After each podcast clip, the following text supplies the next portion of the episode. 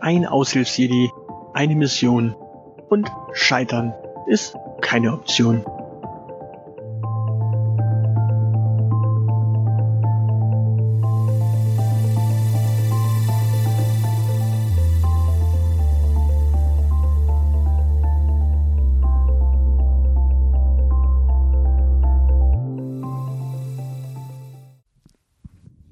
Willkommen zurück.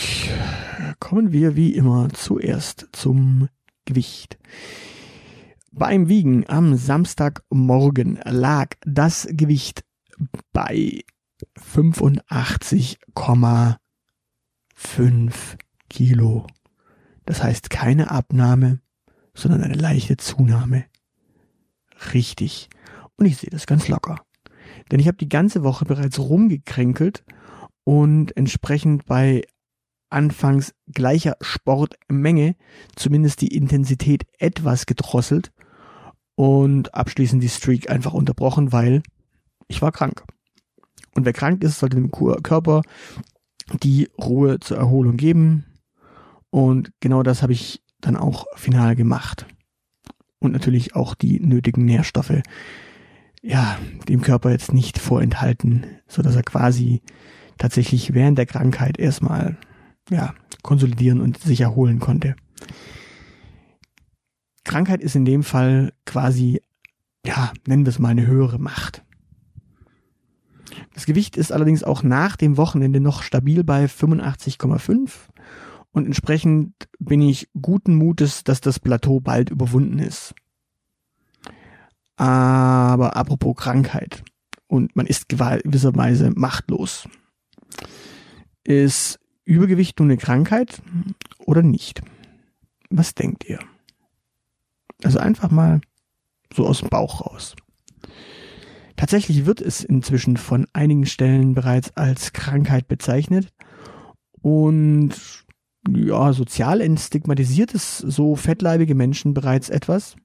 Natürlich ist Fettshaming noch immer ein Problem und immer noch ein Thema, aber zumindest so ein bisschen das Stigma äh, für fettleibige Menschen ist ja ein bisschen gebrochen, genommen durch die Bezeichnung als Krankheit. Ist es allerdings eine Krankheit? Also wirklich? Oder wird es nur als solche bezeichnet und ist nicht doch einfach nur die Konsequenz von Verhalten?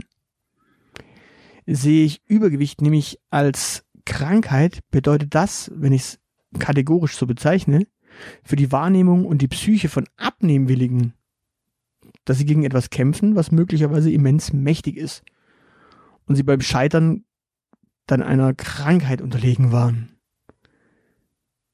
Das muss man dabei immer bedenken. Das ist der Effekt davon.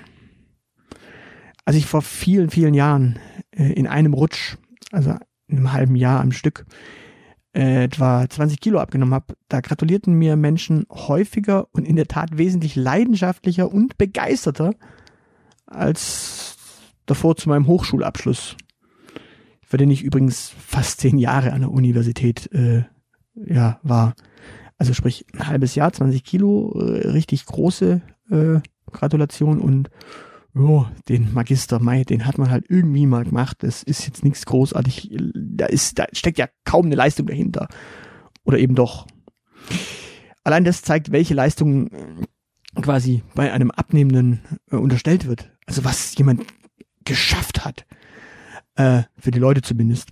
Äh, also mein Hochschulabschluss war in dem Fall für mich auch, glaube ich, eine Leistung. Es gibt in der Soziologie bzw. Psychologie beziehungsweise Psychologie, Zifix, unterschiedliche Theorien, die alle ein wenig auf das Thema selbsterfüllende Prophezeiung hinauslaufen. Also sprich, dadurch, dass ich dran glaube, äh, tritt das ein, woran ich glaube. Hier mal zwei dieser Theorien kurz skizziert. Zum einen ist da die Stereotypen-Geschichte über die Leistungsfähigkeit. Es gibt diesen Film White Boys Can't Jump.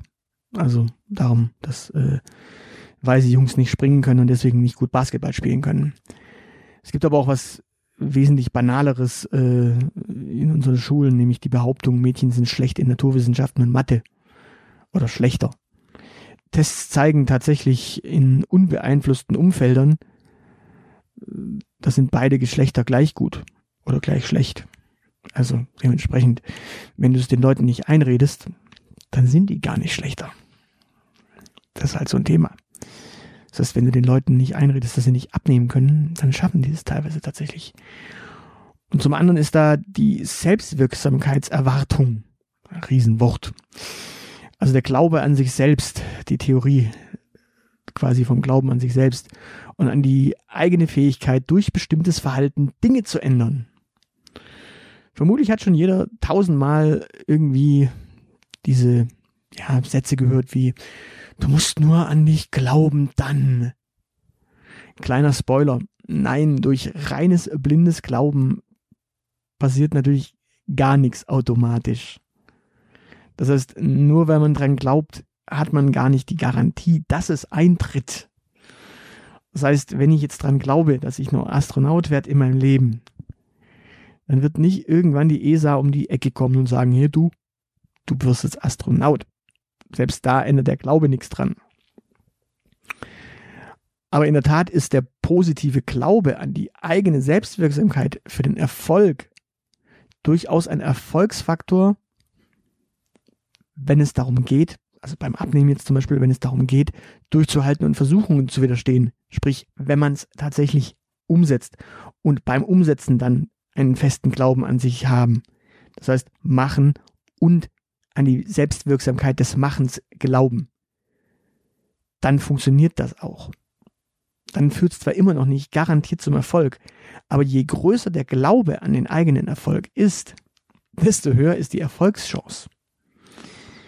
Zum Thema Risiko und Chancen und Wahrscheinlichkeit kann ich gern mal irgendwann eine separate Podcast-Folge in einem anderen Podcast machen, aber das jetzt nur mal an dieser Stelle. Je größer der Glaube an den eigenen Erfolg, desto höher ist zumindest die Erfolgschance. Kommen wir also zurück zur Anfangsfrage.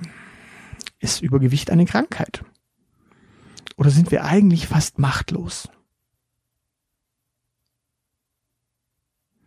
Oder Übergewicht schlicht eine Konsequenz von Verhalten, das wir selbst wirksam ändern können und damit dann auch das Ergebnis beeinflussen können. Vielleicht ändert das dieses Denken dann auch ein wenig unsere Wahrnehmung, wenn wir es nicht als Krankheit sehen. Unsere Wahrnehmung davon, welche Leistung wirklich dahinter steckt, abzunehmen.